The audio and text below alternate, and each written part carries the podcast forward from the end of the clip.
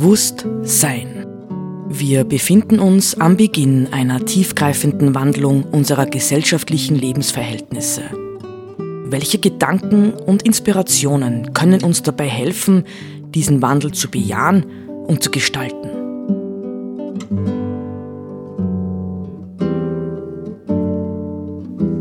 Eine Sendung von Roland Steidl.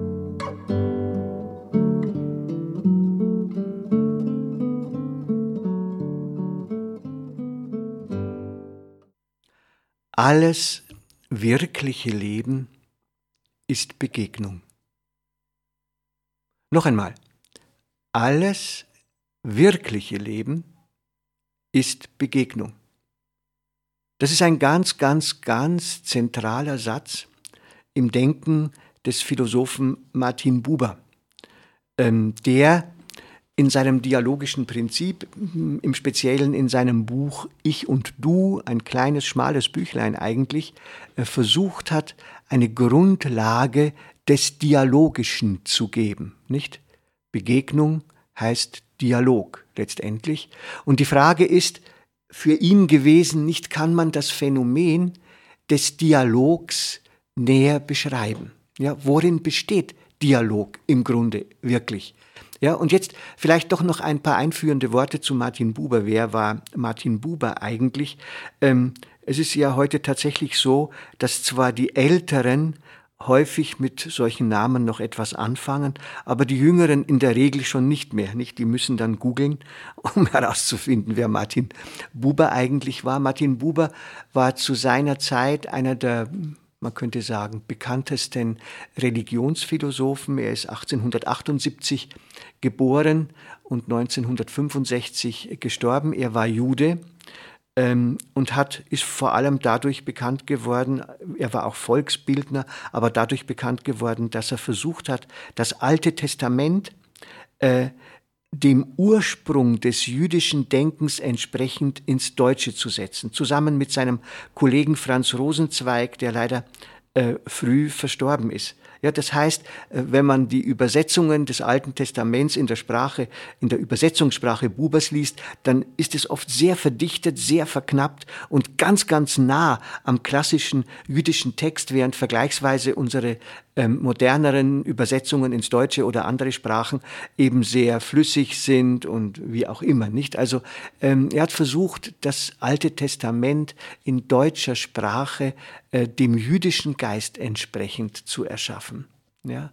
Und dann war sein, sein zweites großes Feld war äh, die Erforschung des Chassidismus.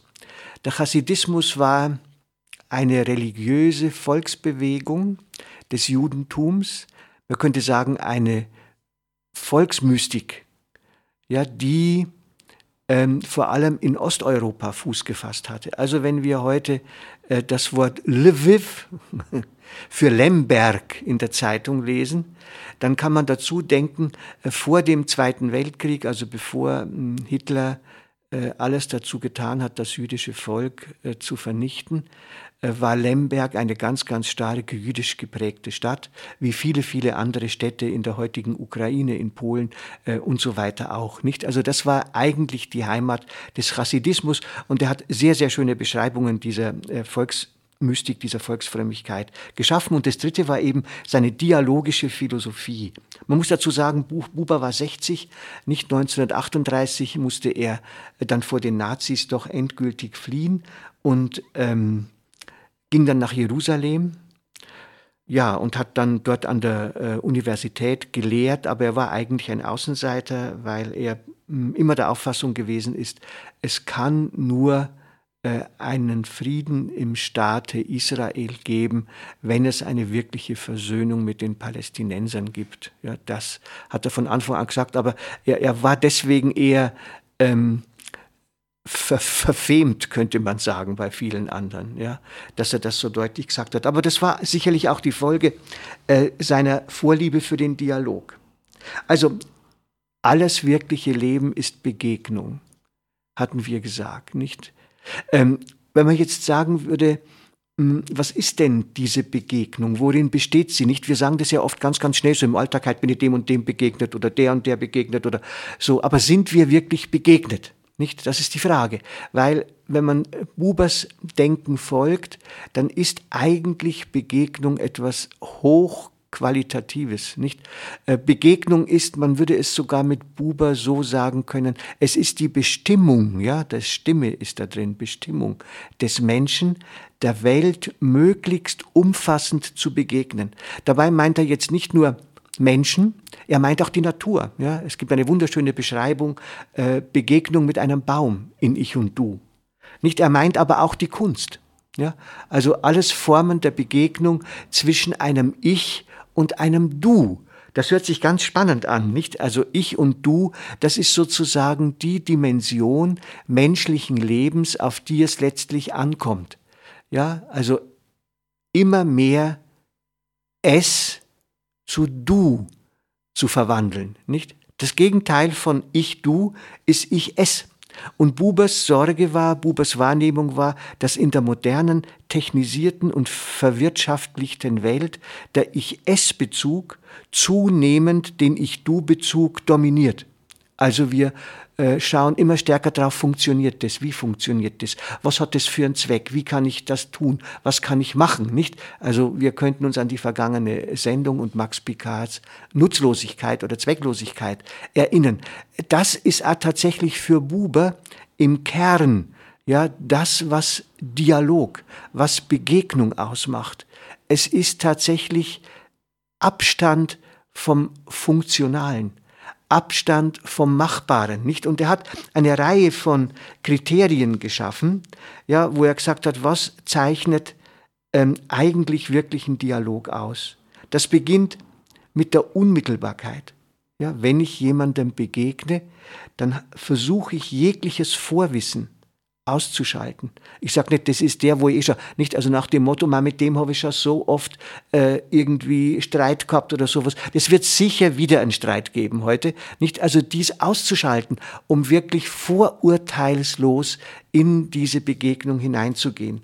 Gegenseitigkeit, ja, ist die zweite Bestimmung. Also Begegnung kommt nur zustande, wenn beide Partner bereit sind. Ja? Der eine kann bereit sein und kann sagen, ich habe mich so gefreut, dass du jetzt heimkommst und das Essen schon kriegst. Und dann sagt der du, tut mir leid, ich bin fix und fertig, ich brauche erst einmal meine Ruhe. Ja? Dann in diesem Falle kann Begegnung nicht stattfinden, nicht weil nur ein, einer der Partner äh, dafür bereit ist. Begegnung ist dadurch charakterisiert, dass es ein Wirken am Gegenüber ist. Aus einer Begegnung gehen beide Partner niemals unverändert heraus. Ja?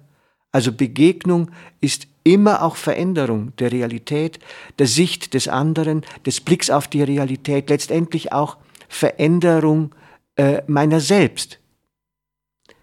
Ähm, Gegenwärtigkeit ist ganz entscheidend für Begegnung. Also wirklich präsent zu sein für den anderen, nicht im Hinterkopf was anderes zu haben oder wie das heute oft üblich ist, das Handy eingeschaltet auf den Tisch zu legen und ständig zu gucken, was ist denn da jetzt wieder Nikes kommen. Da kann Begegnung natürlich gar nicht stattfinden, ja, wenn ich ständig irritiert bin. Also dieses ähm, wirklich Dasein dem anderen gegenüber, offen sein, ja, wirklich ähm, ihn wirken lassen zu können auf mich und mich wirken lassen zu können auf ihn.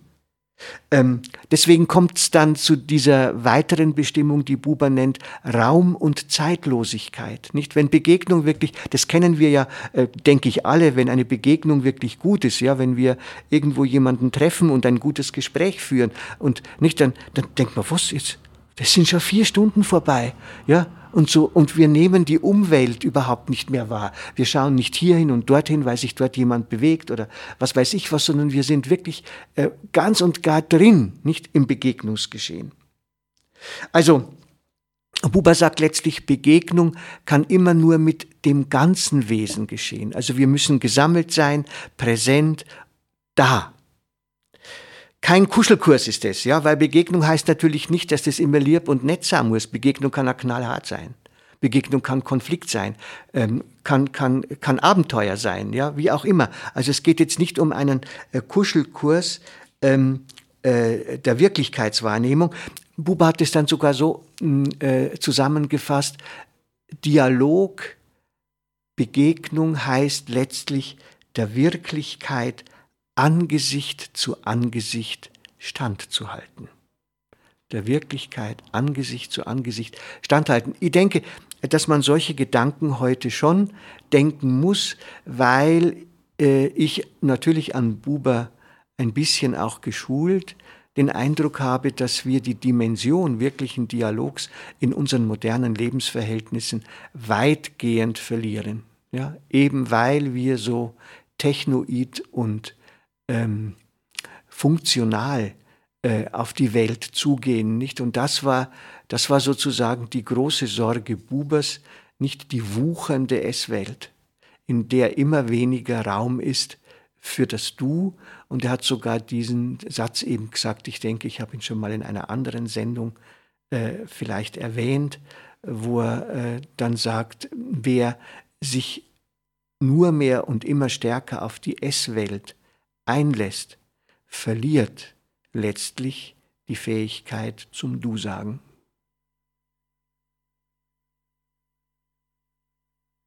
Vielleicht noch eine Konsequenz, ja, eigentlich eine Konsequenz, die ich gerne in vielem, was ich in diesen Sendungen sage, ziehen möchte. Buber hat daraus für unsere Zeit, für unsere gesellschaftliche Situation die Konsequenz gezogen, dass er sagte, es ist Zeit für Umkehr. Ja? Wir müssen aus dieser Betriebsamkeit, aus dieser Geschäftigkeit, aus dieser, ähm, wie soll man sagen, aus dieser Du, äh, aus diesem Du-Verlust, ja, und dieser S-Dominanz herausfinden. Und das geht aber tatsächlich nur durch knallharte Entschiedenheit und Entscheidung und zu sagen, ähm, ich muss mich wieder zuwenden. Ja, ich muss mich äh, aus dieser Funktionalität, aus dieser Verstrickung in die S-Welt lösen. Und natürlich nicht mit dem Wort Umkehr ist etwas angedeutet äh, und eigentlich nicht nur angedeutet, hm, was mit Religiosität zu tun hat, was mit Spiritualität zu tun hat. Nicht? Also das heißt, was ist eigentlich die Mitte unseres Lebens? Und tatsächlich würde Buber dann auch sagen, ähm, die Linien unserer Begegnungen, unserer Dialoge schneiden sich im ewigen Du. Nicht also. Das ist für ihn der Kern und Dreh- und Angelpunkt eines Lebens in Dialog und Begegnung.